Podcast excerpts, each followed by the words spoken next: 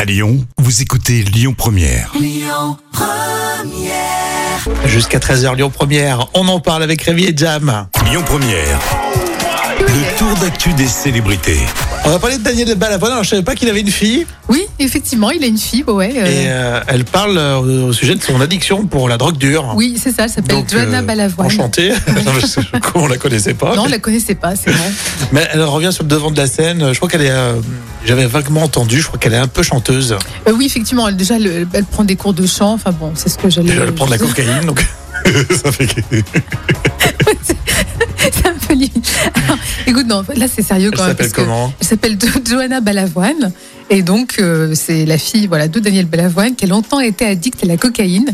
Et dans une interview qui est accordée aux médias Simone euh, mardi 12 avril, elle s'est confiée euh, sans langue de bois sur son lourd combat Mhm. contre la drogue. Et ce sont des confidences poignantes. Oui, on rigolait, mais en fait c'est très sérieux. Effectivement, toutes les addictions d'ailleurs, là c'est la drogue, mais toutes les addictions. Oui. Et dès le- elle disait que dès le matin, je me réveille et c'était un joint, une ligne de cocaïne, un café. Et en fait, rien qu'à partir de là, la journée était foutue.